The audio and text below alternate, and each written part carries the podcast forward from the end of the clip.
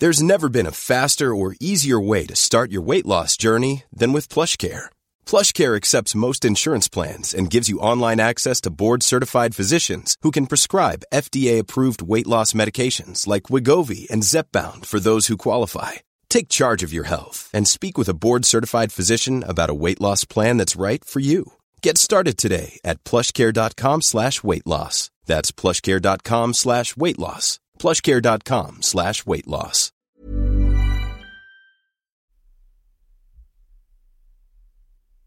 Bienvenue pour cette nouvelle émission de Conflit. Ravi de vous retrouver cette semaine. Nous allons parler histoire, nous allons parler géopolitique.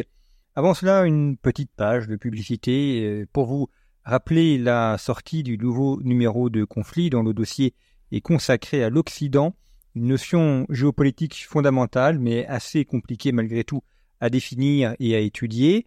Vous pourrez la découvrir donc dans le dossier avec également un entretien avec le général Allard sur l'usage des hélicoptères et puis un retour euh, cartographique sur les émeutes du mois de juillet ainsi que les chroniques habituelles et, la rubrique Enjeux. Un numéro à retrouver en kiosque, à retrouver également sur notre site internet revueconflit.com. Et puis sur notre site internet, vous pouvez également vous abonner. Conflit ne vit que par ses abonnements. Nous ne recevons euh, euh, ni subventions étatiques et très peu de publicité. Donc c'est vraiment par les ventes en kiosque et par les abonnements que nous pouvons subsister, que nous pouvons nous développer. Pour ceux qui nous suivent régulièrement sur ces podcasts, eh bien, je ne peux que vous inviter, vous encourager à, vous abonner. C'est une manière de nous soutenir et de nous permettre de continuer à produire ces émissions. Et cette semaine, je vous emmène en Italie, dans l'Italie antique, à Pompéi très exactement. Nous sommes au sud de Naples, au bord du Vésuve, cette ville tout à fait envoûtante qui ne cesse de délivrer une partie de ses secrets nous allons parler de Pompéi en compagnie de mon invité Pascal Charvet. Bonjour. Bonjour. Merci de revenir à, notre micro. Euh, je vous avais invité il y a quelques temps déjà pour euh, une très belle traduction que vous aviez fait de Xénophon, euh, l'ouvrage de Xénophon sur les, les 10 000. vous êtes vous-même latiniste, traducteur, professeur en chaire supérieure, auteur de, nombreux ouvrages sur l'Antiquité vous revenez avec un, ouvrage euh, magistral chez Bouquin consacré à Pompéi, dont vous assurez la direction, avec également Annie Colonia et Stéphane Vompert. Il y a de nombreux euh, auteurs qui interviennent euh, dans cet ouvrage, hein, un ouvrage qui fait plus de 1000 pages. C'est cette collection bouquin qui est toujours très bien faite, très bien mise en page et qui permet d'avoir vraiment une vision quasiment exhaustive du sujet. Et je mentionne aussi, parce que le travail d'édition est toujours un travail très important, le fait que dans cet ouvrage, il y a évidemment des choses à lire, il y a des textes euh, regroupés par thème, mais aussi beaucoup de cartes et euh, beaucoup de euh, d'iconographie. et ça, c'est extrêmement précieux. C'est rare dans les éditions, et évidemment quand on parle de Pompéi, quand on parle des fresques, quand on parle des statues, avoir l'iconographie, avoir des, des vues, des, différents éléments qui ont été découverts. C'est extrêmement précieux. Ça fait un guide tout à fait remarquable sur Pompéi. Euh, je dois dire que ça fait une quinzaine d'années que j'ai été à Pompéi et je m'étais dit que c'était pas forcément la peine d'y revenir parce que euh, Pompéi euh, n'a pas bougé depuis. Et en fait, en lisant votre ouvrage, eh bien, je me suis rendu compte que j'avais eu grandement tort puisque on continue toujours de mener des fouilles et de découvrir des choses très intéressantes à, à Pompéi. Et on va commencer par là sur l'état des découvertes, parce qu'il y a probablement aussi certains de nos auditeurs qui sont un peu dans le même cas, qui se disent ah ben Pompéi, j'y étais euh, il y a plusieurs années, euh, euh, voilà, je sais déjà ce que, je vais y voir. Eh bien non, puisque les, les, fouilles avancent. Il reste, je crois, à peu près un, tiers, c'est ça, de, la ville à, encore à fouiller? Il reste encore un tiers. Et en fait, en fait, ce qui s'est passé, c'est que dans les dix dernières années, en fait, depuis 2010, plus exactement, il y a eu un grand plan mené par l'État italien et la communauté européenne, qui a financé donc les nouvelles fouilles de Pompéi. Donc pendant dix ans, comme jamais, enfin il y a eu vraiment, parce que là, l'équivalent de ce qui a été fouillé, c'est l'équivalent de tout ce qui avait été fouillé depuis un siècle et demi, hein, en, proportion. Donc en dix ans, ce plan a permis de voir que Pompéi contenait encore une foule de trésors et de dégager des merveilles incroyables. Et donc Pompéi s'est enrichi extrêmement et, et il reste encore un tiers. Ça, c'est.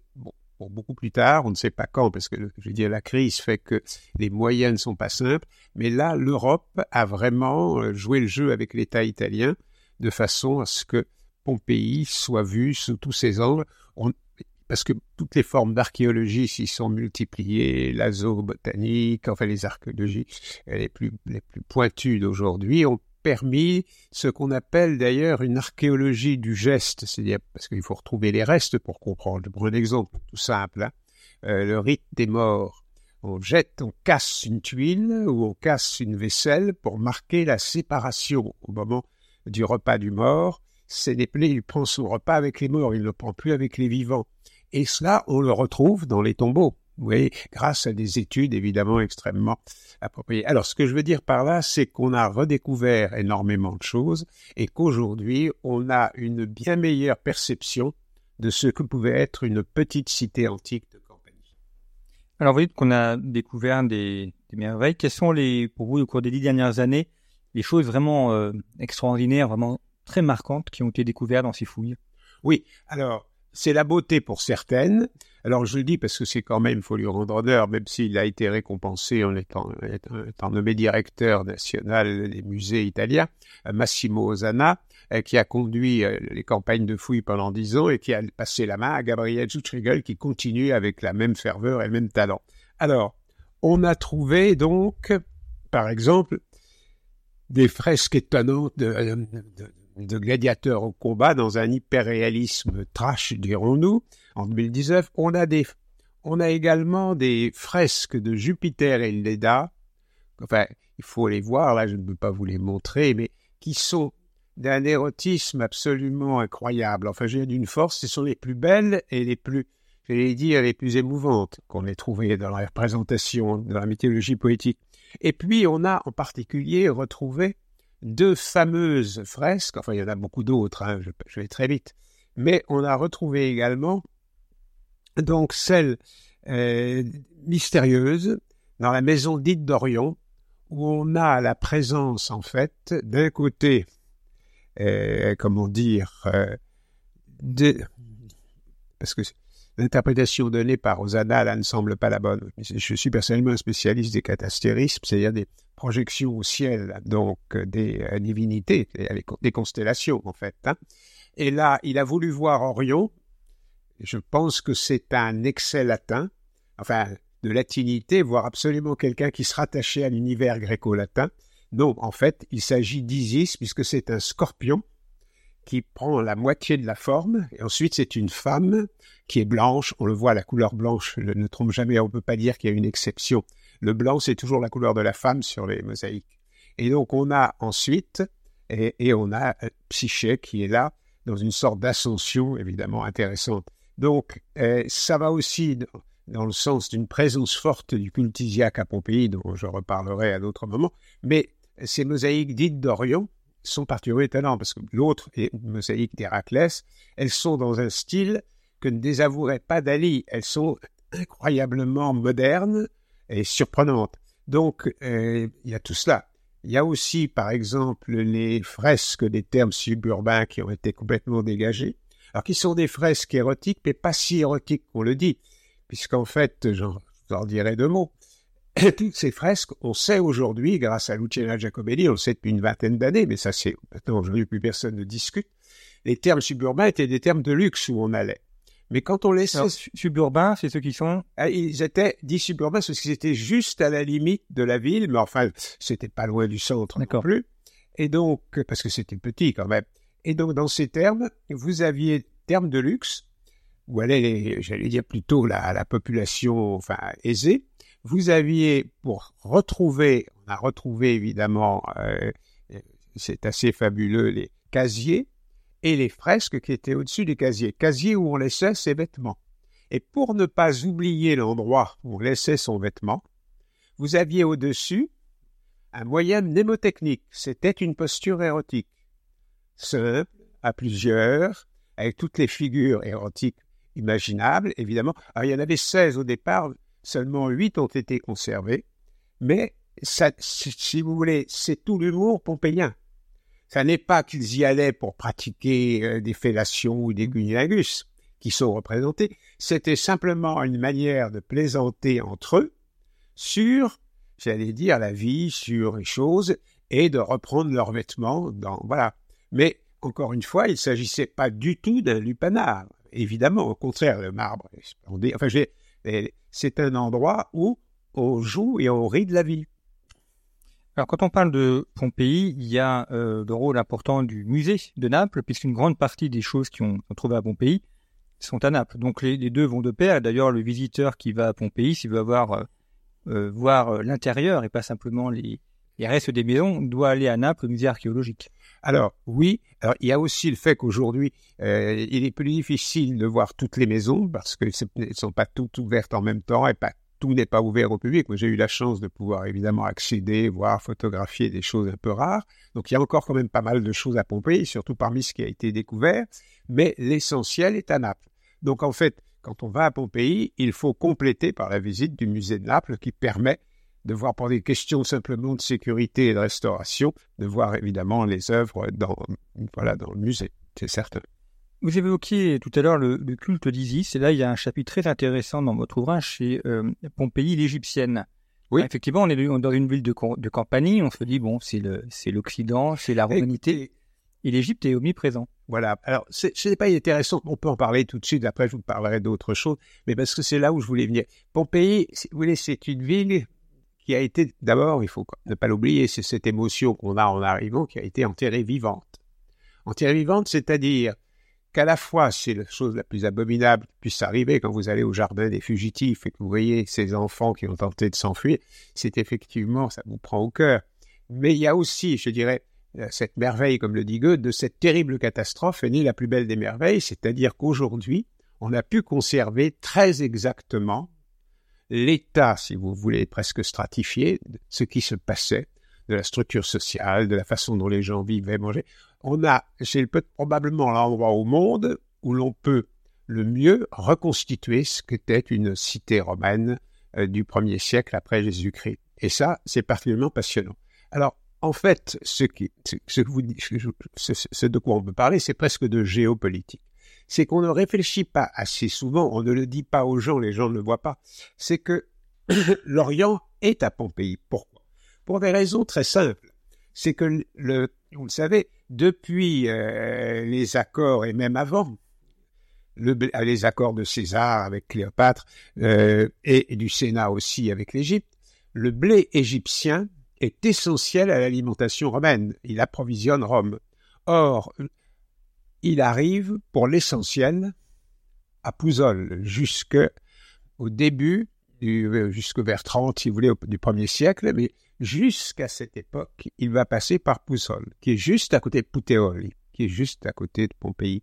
C'est-à-dire que vous avez euh, Pompéi et, et, après, après il ira au mais il y aura quand même encore des choses qui passeront soit par la route, soit par... Enfin bon, c'est tout le transit se fait à partir de la Campanie et ensuite directement à Rome. Et il faut se représenter, si vous allez dans le port de Rome aussi aujourd'hui, on va retrouver aussi toutes les attaches des bateaux qui venaient de tous les coins de la Méditerranée. Donc on a une vision de l'Antiquité qui est totalement souvent fausse parce qu'on l'aperçoit à travers un Moyen Âge qui dont, on dit souvent, enfin, sur lequel on dit pas mal de, clichés, mais, c'est vrai qu'il était quand même beaucoup plus enfermé. Voyageait pas. Non, dans l'Antiquité, on voyageait sans cesse, on bougeait de tous les côtés, les gens venaient d'Alexandrie, d'Égypte, bien sûr, et venaient à Pompéi. Donc, tout ça a nourri, tout simplement parce que j'allais dire, les à travers le blé. C'était le fameux impôt, c'était même l'impôt qui leur était imposé, qui s'appelait l'anone, par lequel tous les ans arrivaient des tonnes et des tonnes de céréales, évidemment, à Rome et toujours par la compagnie, indépendamment des productions propres de la compagnie. C'est encore autre chose. Mais donc, mon pays est fatalement, étant proche, j'allais dire, de ces voyageurs, de ces marchands, certains habitent là, donc, vous avez vu se développer à Pompéi, très précisément, tout un monde qui tout un monde isiaque. Alors, un monde isiaque, le culte d'Isis y était depuis longtemps, car les Romains, même s'ils sont, même s'il y avait quand même des réticences vis-à-vis euh, des cultes orientaux, ce sont des réticences si vous voulez, chez les prêtres, euh, chez quelques, dans l'élite, chez l'élite du Sénat, mais dans la grande majorité, Dionysos est devenu le dieu courant à Rome, enfin au premier siècle avant Jésus-Christ, c'est évident. Les bacchanales ont fait scandale, mais c'était plus une affaire politique qu'une affaire de rejet religieux. Dionysos est devenu le dieu le plus important à Rome. Et Isis est devenue l'une des déesses les plus importantes de l'étranger parce qu'elle avait perdu son caractère égyptien menaçant et terrible, parce qu'elle en a un, hein, de la déesse euh, quand même redoutable, mais pour prendre celui de la mère protectrice, protectrice des marins, celle qui est au sein profond et généreux et qui accueille évidemment en son sein les malheureux et qui est compatissante. Donc, son culte, et ça s'est même traduit politiquement, puisqu'à Isis, vous aviez un parti isiaque qui ne proposait pas des solutions isiaques. C'est bah, le mot est injuste, parce que nous, on comprendrait en France aujourd'hui avec un équivalent évidemment facile. Non, un parti où les gens isiaques travaillaient pour obtenir non pas des choses pour les Isiaques, mais pour la communauté. Si on se replace donc à l'époque de Pompéi, un peu avant l'éruption du, du, Vésuve, donc il y, a, il y, a, Pompéi, il y a Herculanum. Naples est une ville qui existe déjà ou qui a déjà une, qui a une importance Pas ah, du tout. Naples, est-ce que euh, Naples, est... Naples est encore petite Non, donc c'est la Pompéi et la grande ville du, de la Pas la seule, hein, pas la seule, parce qu'il y avait Baïa, la grande, ce qui était la grande ville de villégiature. Si on veut caricaturer, je dirais le Saint-Tropez de l'époque. Enfin, c'était l'endroit où allaient toutes les, enfin, toutes les stars, enfin toutes les, par là je veux dire toutes les femmes connues, euh, c'est les lieux de villégiature en bord de mer. Hein. Pompéi est un peu différente d'Herculanum aussi, parce que c'était aussi des, lieux de résidence. Ce qui fait l'intérêt de Pompéi, c'est que c'est une ville où on travaille. C'est pas une ville, c'est pas du tout une ville de résidence secondaire pour les Romains. C'en est une, oui, il y a des villas, bien sûr, mais ça n'est pas que cela. Je ne veux pas dire qu'il n'y a pas, pas mal de gens, enfin, que ce soit la euh, fille de l'impératrice, que ce soit... Euh, Cicéron aussi avait une villa Cicéron avec une villa, juste enfin, oui, à Pompéi, il en parle souvent. Et pourquoi est-ce que dans, le, dans la renommée, euh, Pompéi l'a emporté sur Herculanum? Parce que les deux ont connu le drame du Vésuve. Pompéi était plus grande, il y avait plus d'objets? Beaucoup plus grande, beaucoup plus d'objets. Vous avez tout à fait raison. C'est l'importance de Pompéi. Avec Pompéi, on peut se représenter ce qu'était une petite cité de l'époque. Une cité métissée, déjà. Enfin, et ça, c'est intéressant parce qu'on a énormément de mal à comprendre euh, ce qu'était cet empire romain. On vit sur des clichés. On vit sur le cliché de l'Athènes démocratique. Certes, elle était démocrate. Elle a inventé la démocratie, non pour la servir. Mais les Grecs étaient le peuple le plus je dirais pas xénophobe, mais enfin du moins le plus autochtonique, c'est-à-dire, ce qui veut dire tout simplement qu'on ne peut jamais devenir grec. C'est pas possible. On ne peut jamais devenir spartiate, on ne peut jamais devenir athénien. C'est impossible. C'est la loi de l'autonomie. Xénophon a essayé justement parce qu'il trouvait ça un peu absurde. Les gens ont tenté. Et, la mort de la Grèce, c'est ce refus de s'ouvrir à l'autre tout en étant d'ailleurs intellectuellement capable de discuter, d'accueillir. L'hospitalité, c'est une chose. L'hospitalité dans la Grèce, elle est remarquable. Mais on ne peut pas devenir athénien, on reste métèque et on ne peut pas devenir spartiate. Je pense les exemples, tout ça, mais c'est vrai, c'est la même chose dans les autres villes. Les Romains, et c'est cela qui nous intéresse, c'est que les Romains, et Pompéi en est un des exemples nets, et c'est eh ben, J'aime bien qu'on réhabilite Rome parce qu'on a toujours tendance à, plaquer sur Rome l'image mussolinienne. Non, c'est absurde parce que c'est beaucoup plus profond que ça. Les Romains, la fondation de Rome, et Pompéi en est l'exemple, hein, elle s'est faite par, j'allais dire, euh, si vous voulez, il y a eu tout autour d'un sillon qu'on a appelé Mundus, Romulus, a tout simplement, et là c'est pour moi essentiel, fait venir tous ceux qui participaient à la construction d'un certain nombre de villages, qui sont arrivés avec leurs, euh, leurs objets, un bout de terre aussi, et ils ont jeté dans ce sillon, qui faisait un grand cercle, qu'il avait appelé Mundus, d'où la symbolique, ils ont jeté ce qui leur appartenait, de là où ils venaient. Et c'est ce brassage des origines diverses de Rome, du nord, du sud, de tous ceux qui sont venus, des voleurs, disent certains, évidemment à l'origine, c'est rien, pas, pas cela, mais vraisemblablement, mais, mais c'est cette multitude, ces brassiers reconnus. Et donc, Rome intègre, intègre, comme dans l'Empire hellénistique, si vous voulez, euh, elle intègre, et, mais elle intègre à condition, évidemment, quand on devient citoyen romain, on devient citoyen complètement. Et donc, si vous voulez, c'est très différent de la Grèce. Alors, en Grèce, qui a fait sauter, euh, c'est Alexandre le Grand, qui, a bien compris que la Grèce était morte si on la limitait à la Grèce. Enfin, s'il fallait, d'ailleurs, ça n'est pas un hasard si Sparte est mort du, manque, d'habitants. Enfin, je veux dire, à la fin, il n'était plus, et l'armée spartiate faisait 700 soldats à peine, et encore. Donc, eh oui, puisqu'il y avait cette interdiction qui pesait pour les Athéniens, c'était pareil. Donc, c'est Alexandre le Grand qui a fait sauter les limites et qui est allé, évidemment, métisser les Grecs avec les Perses, et c'est toute la civilisation hellénistique, alors après plus complexe, hein, mais qui pendant euh, deux siècles, deux, trois siècles, s'est développé. Mais les Romains ont su d'emblée accueillir, intégrer.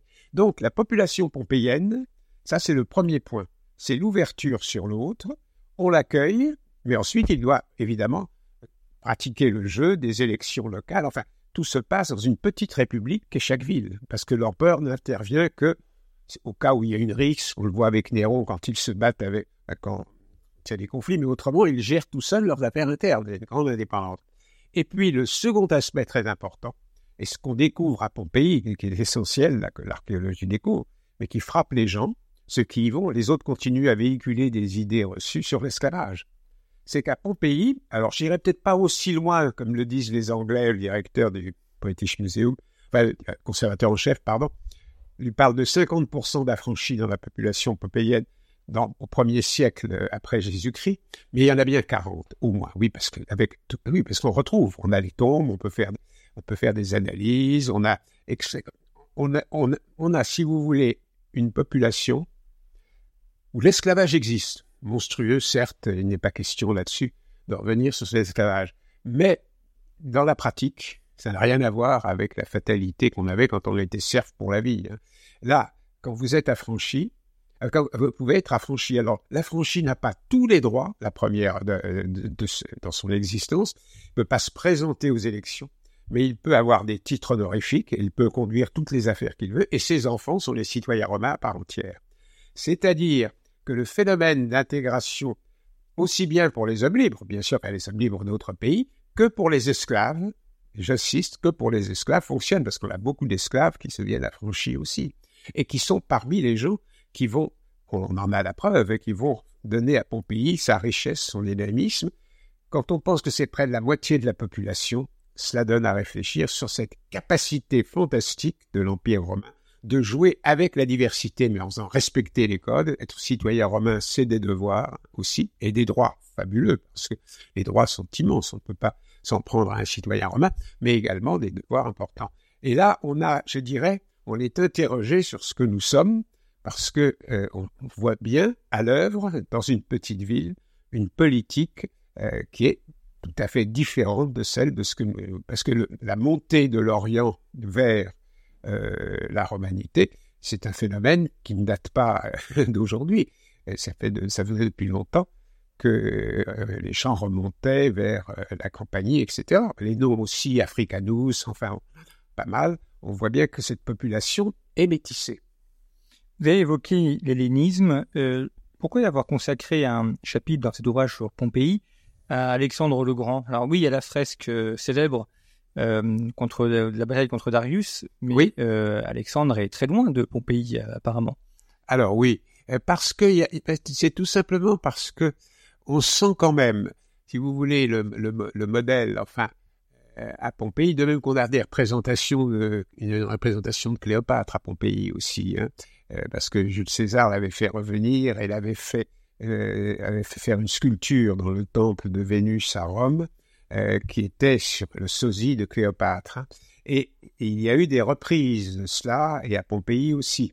Donc je veux dire par là que la Grèce reste toujours un modèle indépassable pour les Grecs, pour les Latins, pardon. Les Latins sont, vont jusqu'à Auguste, c'est à partir de Vide, le différence du pont et la raison, c'est à partir de vite que la latinité commence. Mais les latins sont grecs totalement. Après, ils sont gréco-latins.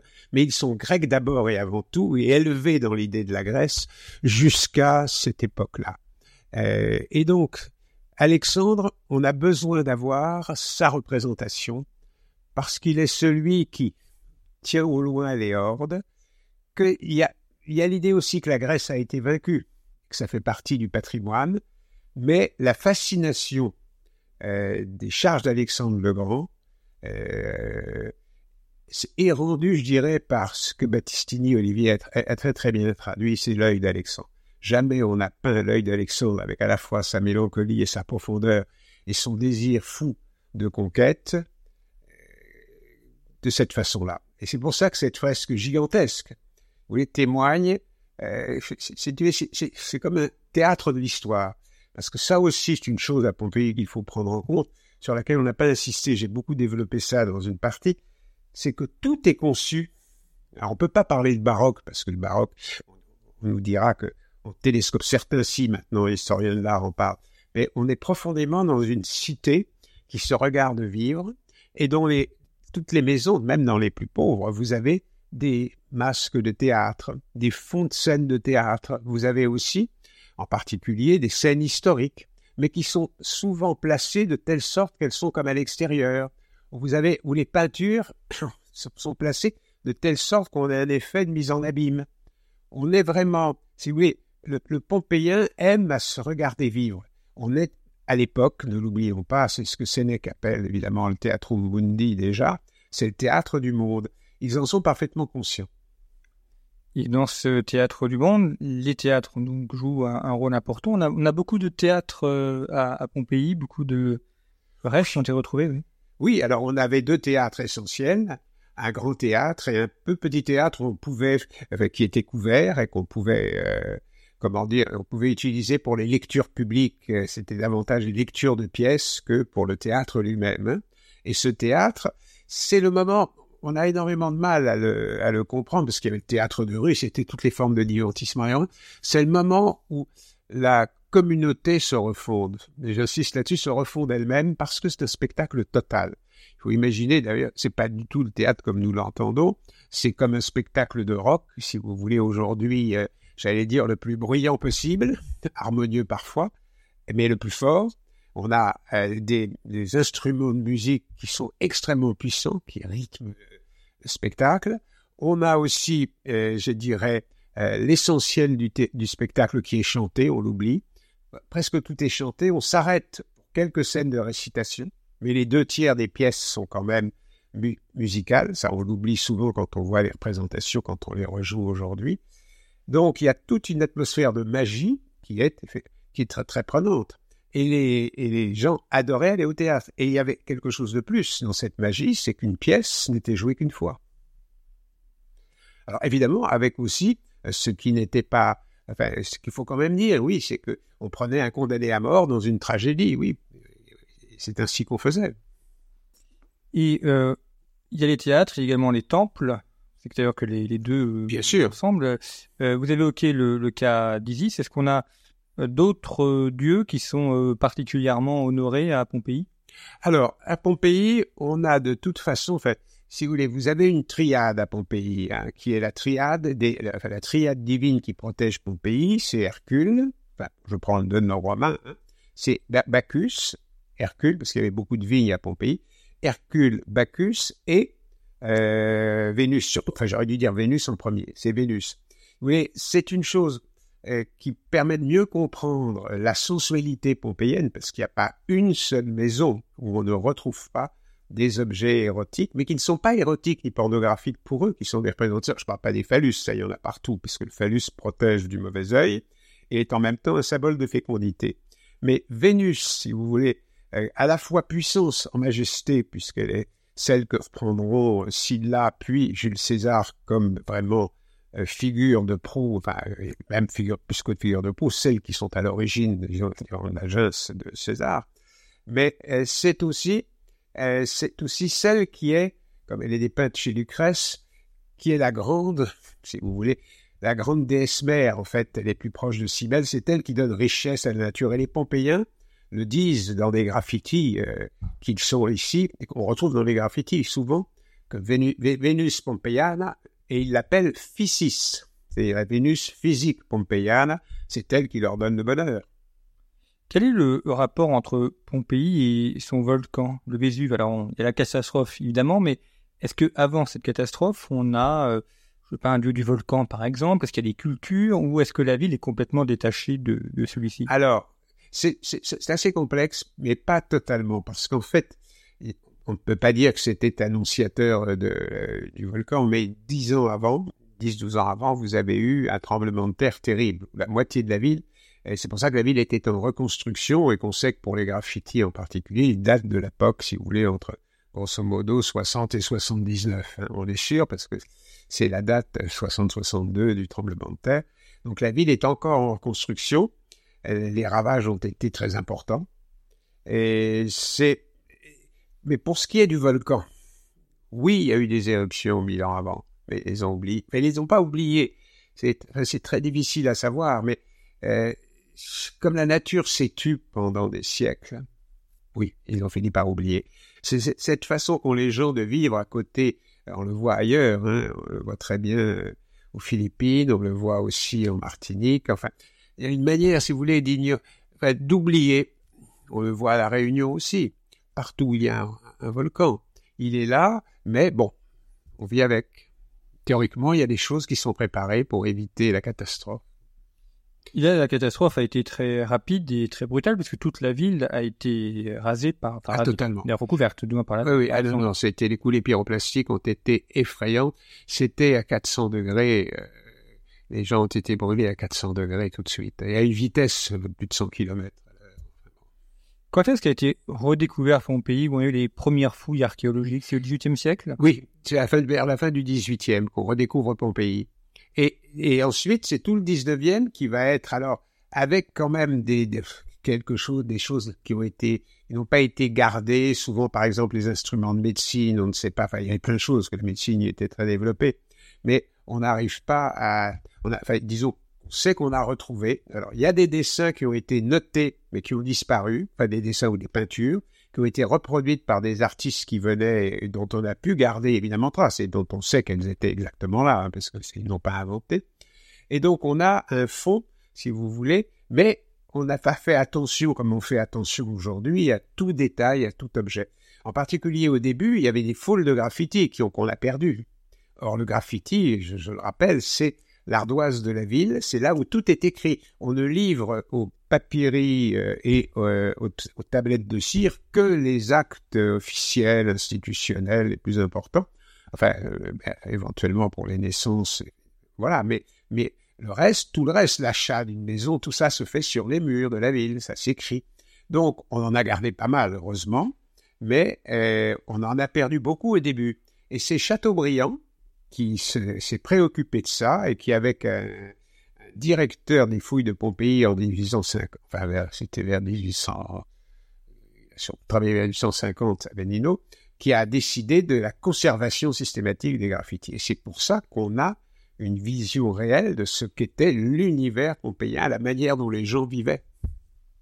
Alors, pas dans la manière dont les gens vivaient, on n'a pas encore évoqué les termes. Là aussi, il y a un très beau euh, chapitre sur les termes et on se rend compte d'ailleurs de la complexité technique que ça représente pour apporter l'eau d'une part, chauffer l'eau, oui. Euh, refroidir l'eau. Donc ça suppose une maîtrise de, de l'adduction d'eau euh, tout à fait remarquable. En plus, c'est de l'eau non salée, donc il faut la capter depuis les rivières ou depuis les montagnes.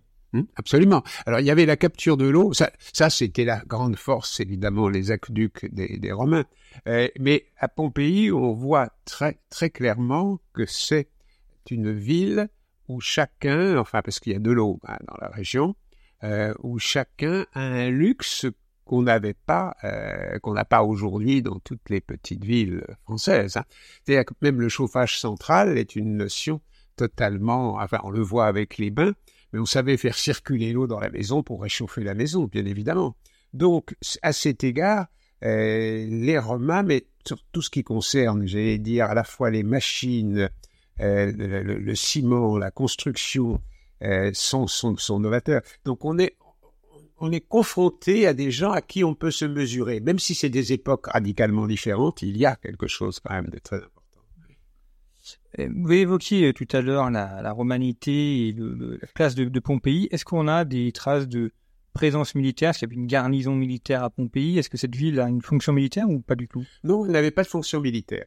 Elle n'avait pas de fonction militaire, mais si vous voulez, toute la compagnie est gardée, un peu comme en Corse autrefois. Vous voyez, il y a les tours avec les messagers. Hein, c'est comme ça qu'on a pu être averti euh, au moment de l'éruption, euh, que certains ont pu être avertis assez tôt par les signaux, puisqu'il y avait des messages, évidemment, des messages qui étaient envoyés hein, par la lumière et qui permettaient de communiquer. Il y avait toute une série de phares et tout était relié. Et vous aviez quand même à côté de Pompéi, alors ça y est, tout près, juste au bout de la baie de Naples, vous aviez l'escadre. L'escadre dont s'occupait effectivement euh, Pline l'Ancien, enfin pas lui-même, enfin si, il l'avait en charge, mais enfin il y avait parce qu'il passait beaucoup de temps à faire ses travaux de savon, mais enfin oui, il en avait la responsabilité, et c'est en tant que tel qu'il va intervenir pour essayer de sauver des gens et trouver la mort. D'ailleurs, on a ce très beau texte de Pline au moment de, euh, de l'éruption où il raconte une partie du, du drame qui est en train de se jouer. Ah ben il raconte, enfin Pline le jeune, son neveu, oui, il raconte tout, puisqu'il était là à ce moment-là aussi avec son oncle. Et il raconte le courage de son oncle qui part chercher. Alors ça a été l'occasion pour euh, Angela de faire un roman sur la femme qu'elle allait chercher, qui existait vraisemblablement, qui s'appelait Rectina, et qu'il allait sauver. Mais il aurait pu se sauver ensuite, euh, parce qu'il est allé, euh, mais il avait envie de... Enfin, il avait cette passion de regarder euh, et d'observer jusqu'au bout du scientifique. Ça, c'est quelque chose de vraiment impressionnant. Il y a ceux qui ont eu peur, mais lui, non, il n'a pas eu peur. Il a foncé vers le danger. Est-ce que Pompéi a joué un rôle euh, politique dans les, notamment dans les guerres civiles euh, On a Cicéron qui avait une ville. Oh oui, oui, bien sûr, parce que les Pompéiens euh, anciens des euh, anciens, comment dire, enfin, population de Samnites, hein, avec un peu d'Étrusques aussi, mais enfin surtout des Samnites, ne voulaient pas se plier aux décisions de, de Sylla, qui consistait à quoi? Qui consistait tout simplement à, leur envoyer des, colons, enfin des, soldats de l'armée qui avaient le droit à des parts de terre, les vétérans. Et donc, ils ne voulaient pas des colons, ils se sont reveltés avec d'autres, pas seuls, avec un certain nombre d'autres régions d'Italie, et ils ont été battus. Ils ont dû se soumettre. Oui, ça fait partie des grandes fractures. C'est Sylla qui l'a emporté au début du premier siècle, avant Jésus-Christ. On évoquait en début d'émission la, la, présence de, de, la Grèce. On sait que la, le sud de l'Italie est appelé la Grande Grèce. Est-ce que oui. mon pays fait partie de cette Alors, on ne peut pas dire qu'elle fasse partie au stricto sensu, mais c'est presque le début. C'est tout de suite après. Oui, oui, c'est la Calabre, la, si vous voulez, c'est la Grande Grèce. Vous avez les, les Pouilles, vous avez bien sûr la Sicile, euh, tout cela. Donc, euh, Pompéi, oui, elle est, est, est profondément grecque elle est peut-être même plus grecque que latine, ce qui explique aussi, c'est, oui, quand je parle de métissage, c'est une ville grecque avec une influence orientale, une présence d'Isis depuis un siècle et demi. Enfin, Nerval a écrit un très beau texte sur, sur bien sûr, le temple d'Isis et sur Isis à Pompéi. Vous avez également, enfin, euh, et puis vous avez toute la latinité.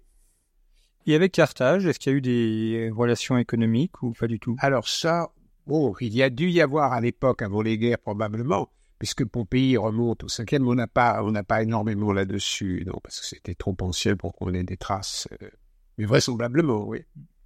Alors pour le visiteur qui découvre euh, Pompéi la, première fois, l'endroit. il, y a eu des tentatives, bien sûr, hein, euh, mais il n'y a pas eu. Si, oui?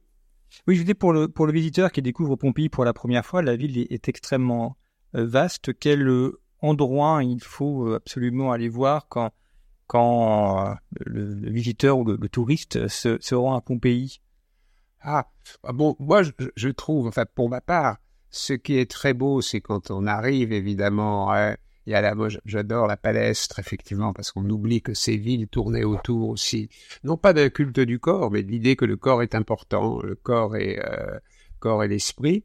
Donc euh, c'est remonter par la palestre et aller évidemment vers le forum, vers les lieux de l'activité cela, on peut mieux se rendre compte de ce qu'était l'organisation d'une ville, euh, même sous l'Empire républicain, hein. qui gardait ses institutions et son autonomie. Merci beaucoup, Pascal Charvet, d'avoir évoqué Pompéi et donc l'ouvrage que vous avez co-dirigé, euh, paru chez Bouquin, euh, gros ouvrage hein, de plus de 1000 pages, avec, comme à chaque fois chez Bouquin, euh, des différents chapitres et euh, une iconographie qui est euh, extrêmement euh, fouillée. Merci beaucoup pour votre fidélité. Je vous retrouve la semaine prochaine.